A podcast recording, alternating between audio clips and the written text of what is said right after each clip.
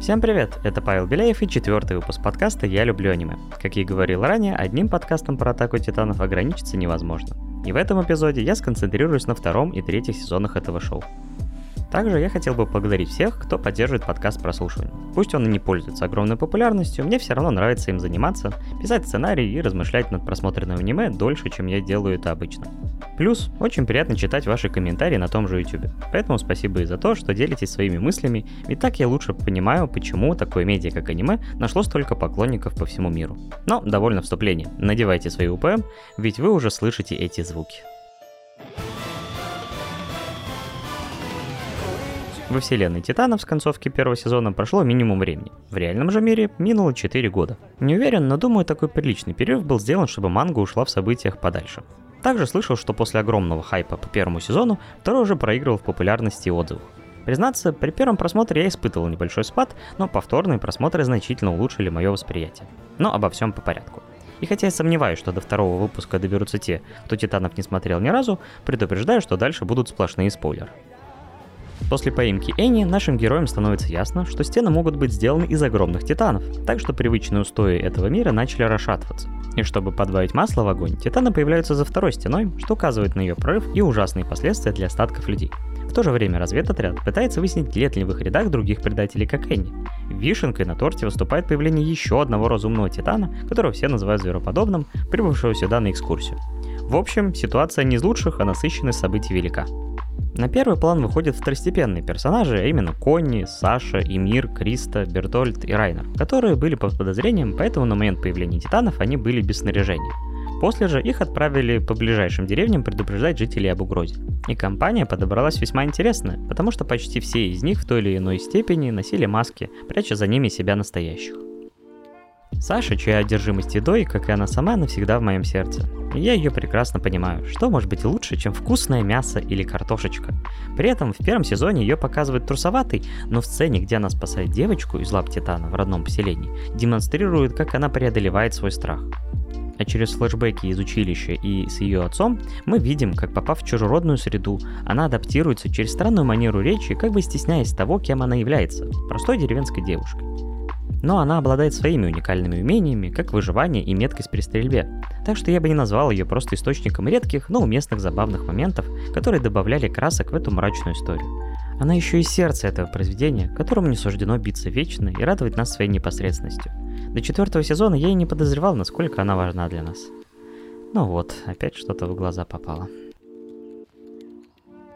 Конни в моем сознании выступает как вторая половинка Саши, причем без романтического контекста. Вообще он не является для меня полностью раскрытым персонажем, являясь добрым, отважным и надежным товарищем. Но в его простоте тоже есть то, что скрепляет наш отряд до самого конца. К тому же он не избежал груза, который на него любезно опустила Саяма-сан. Его деревня разрушена, из родного дома торчит странный несуразный титан, который странно походит на его мать. Позже молотом по голове ударит знание о том, что внутри титанов люди, которых обратил Зик и его окружение, включая отца, могло быть убито или еще ходит где-то, потеряв человеческий облик. Время перейти к дуэту Имир и Кристы, которые сдружились еще в училище, дополняя друг друга и вечно споря обо всем. Во флэшбэке с Сашей, например, Имир говорит ей перестать общаться с неестественной вежливостью, а Криста в контру ей вещает, что если Саше так легче, то пусть общается и ведет себя как хочет. Как мы узнаем, обе они тоже живут не под своими настоящими личностями. И мир еще один разумный титан, которая попала сюда в наказание, так как когда-то ее обычную бедную девочку привели в некий культ и нарекли реинкарнацией богини. И хоть я не помню, чтобы это проговаривалось, считаю, что Эмир это не ее настоящее имя, и его могли дать ей уже в культе в честь прародительницы. В любом случае, через ее историю нам впервые показывают, как на остров попадают люди и что с ними делают для превращения в титанов. И мир провела в этой форме десятки лет, пока не встретила отряд Райнера и не съела одного из них, тем самым вернув себе человеческий вид. Заодно она решила, что будет жить только для себя, потому что именно притворство привело ее в тело Титана. И случайно узнав о девочке Кристи Ленц, которую принудили отречься от своего имени, она чувствует схожесть судеб и вступает в училище. А далее в разведотряд, оберегая Кристу, попутно стараясь вытащить ее настоящую личность, которая прячется за маской хорошей девочки. Не буду строить из себя психолога, но по случайности наткнулся на описание так называемого синдрома хорошей девочки. Хорошие мальчики тоже есть и Криста легко подпадает под это описание. Ее мать, которая родила от именитого помещика и по совместительству короля за стеной, не любила свою дочь. и та подсознательно могла считать, что недостаточно хороша и поэтому недостойна любви. К тому же ее сводная сестра привила ей идею о том, что надо вести себя хорошо и быть доброй. В итоге она стала удобной для всех, старалась помочь любому, даже когда никто не просил. Некий ангел с чистым сердцем, но это лишь фасад. В нашем мире таких людей могут эксплуатировать, а стать по-настоящему счастливым с таким внутренним дисбалансом сложно. Поэтому, если у вас есть такие знакомые, то, возможно, они внутри мучаются, им нужна помощь. Вот и Криста в итоге проходит метаморфозы, становясь обычной. Иногда грубой, иногда капризной, но уже более гармоничной и настоящей личностью.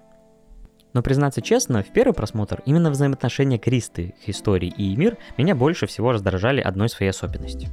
На протяжении 12 серий они будут убеждать друг друга жить для себя, но при этом все равно делая поступки, которые этому принципу противоречат. Я понимаю, что по щелчку пальца никто поменяться не может. История вот активно продолжает свою трансформацию в третьем сезоне. Так или иначе, их отношения сотканы из противоречивых эмоций, но таков уж и Саяма-сан, когда дело касается подобных историй. В любом случае, когда история в итоге получает письмо от Эмир, еще раз осознаешь, как много они значили друг для друга.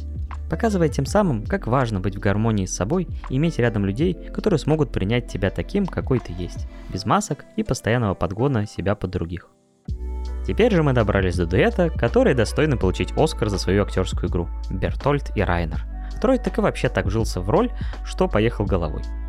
Бертоль же был большую часть времени в тени. До знаменитого момента со скрытием из секрета я почти не обращал на него внимания, что в целом логично, чего бы шпиону вообще выходить на первый план. Вот Энни старалась не выделяться, но ее выдающиеся боевые навыки было невозможно скрыть. В то же время Райнер решил наоборот быть у всех на виду, всем помогать, быть опорой и стараться достигать максимальных результатов. И ведь это тоже сработало. В нем никто не мог усомниться, считая его образцом, солдатом и другом. Но вечно скрывать столь мощный конфликт, который рос в нем годами, не получится, и после пережитого в Трости и замке Утхард он сломался. Решил в открытую рассказать все Эрону, возможно посчитав, что ради спасения человечества он может согласиться на такое безумие. Но результат мы все прекрасно знаем. Микаса дрогнула, не убив их разум, зазвучала невероятная эпичная музыкальная тема, и Эрон до конца осознал, что его обманывали близкие товарищи. Мощнейшая сцена до мурашек.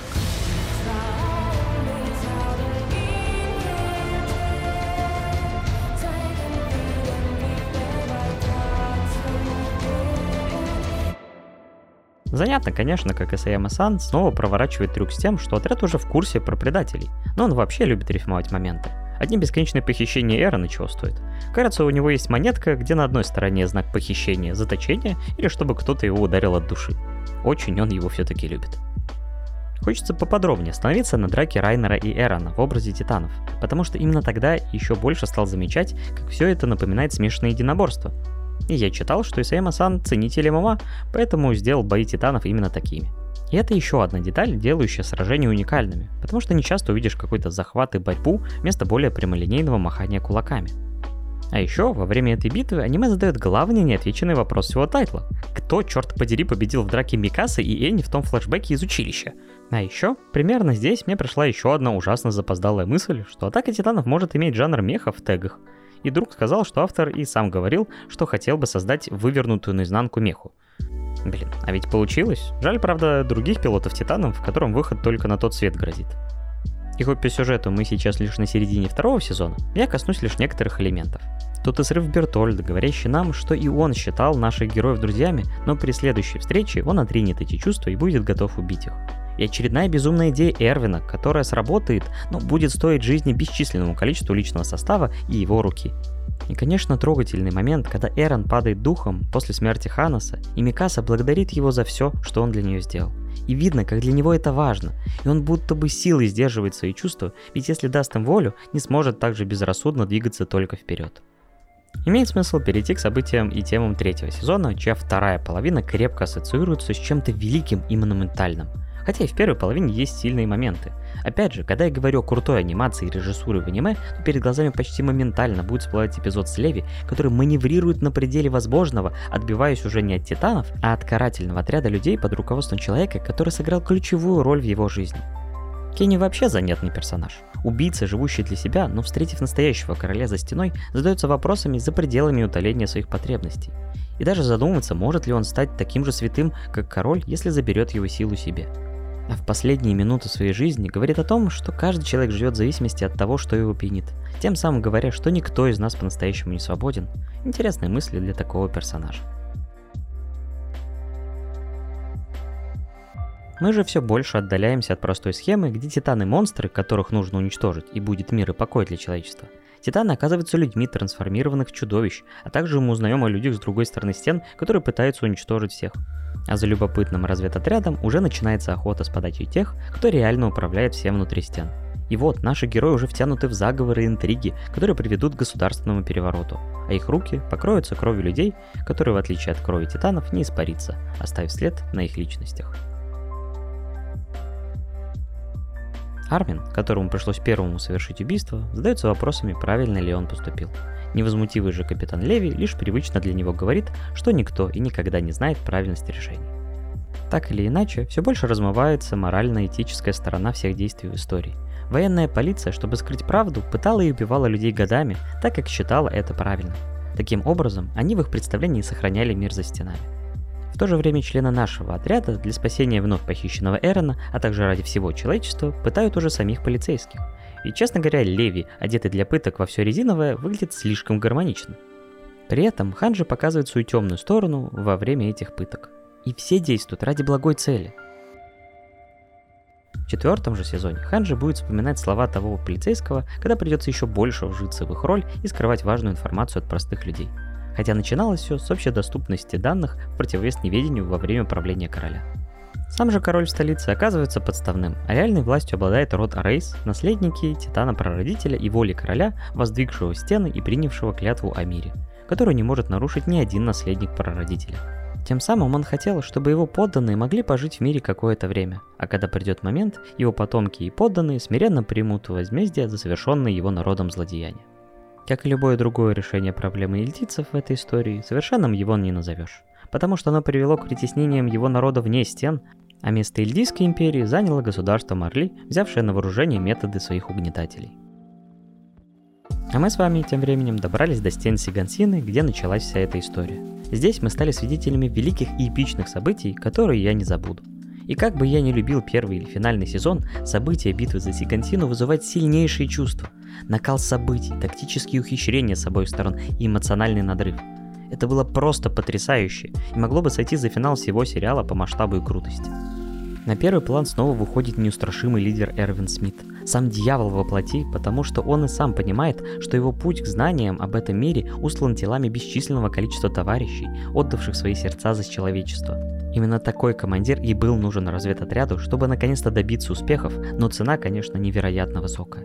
Но он готов ее заплатить и отдать даже свою жизнь, поведя отряд новобранцев навстречу неминуемой смерти под градом камней звероподобного. Не важны их чувства, не важны их истории, важен лишь крик ярости против страшной судьбы и выполнение своей цели.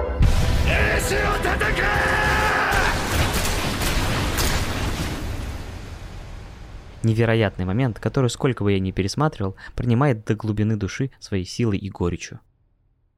Все эти жертвы были отданы, чтобы наш капитан Леви достиг зверя и уничтожил угрозу. Но стоило лишь ненадолго задуматься над ценностью жизни поверженного врага, как его уже уносит прочь титан-перевозчик. Вообще, Леви досталась как великая сила, так и великая ноша. В бою и борке ему нет равных, а его грация и смертоносность – это украшение всего сериала.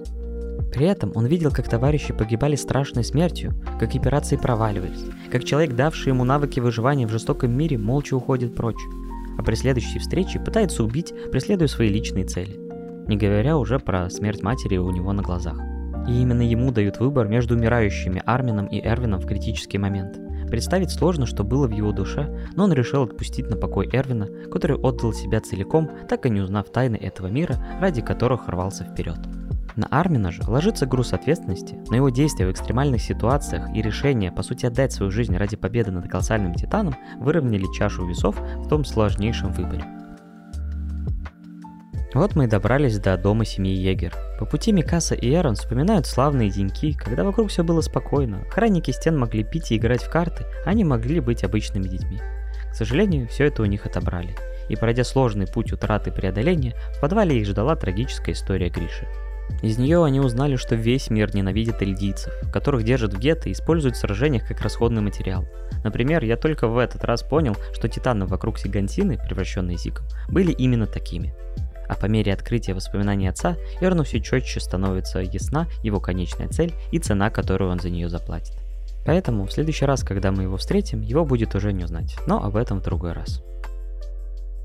Единственное, чего не хватает этой части аниме, так это классного опенинга. Если второй сезон открывается великим треком Сасагио, который идет в комплекте с невероятно странным эндингом, который я пропускал при первом просмотре из-за музыки, Правда, потом понял, насколько важную информацию о мире он несет и снова показывает то, что мы узнаем лишь потом.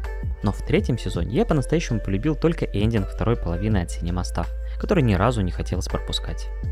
В остальном же третий сезон невероятен, особенно битва за Сикансину. Невероятный уровень анимации, эпика и драмы и новые виражи сюжета, который не сбавляет обороты.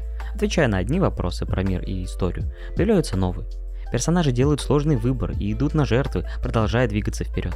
Так что для меня это без сомнения было зрелище на 10 из 10, которое прекрасно работает и в последующие просмотры. И ради этих эмоций я возвращаюсь к Атаке Титанов раз за разом и советую знакомиться с ней других. Что меня еще поражает в этом произведении, что сколько бы я ни говорил о нем, всегда что-то ускользает. Сколько тем, персонажей, событий, размышлений, все не получается вплести в сценарий. Но как и нашим героям, мне пора двигаться вперед. Спасибо за прослушивание, до встречи в следующем выпуске.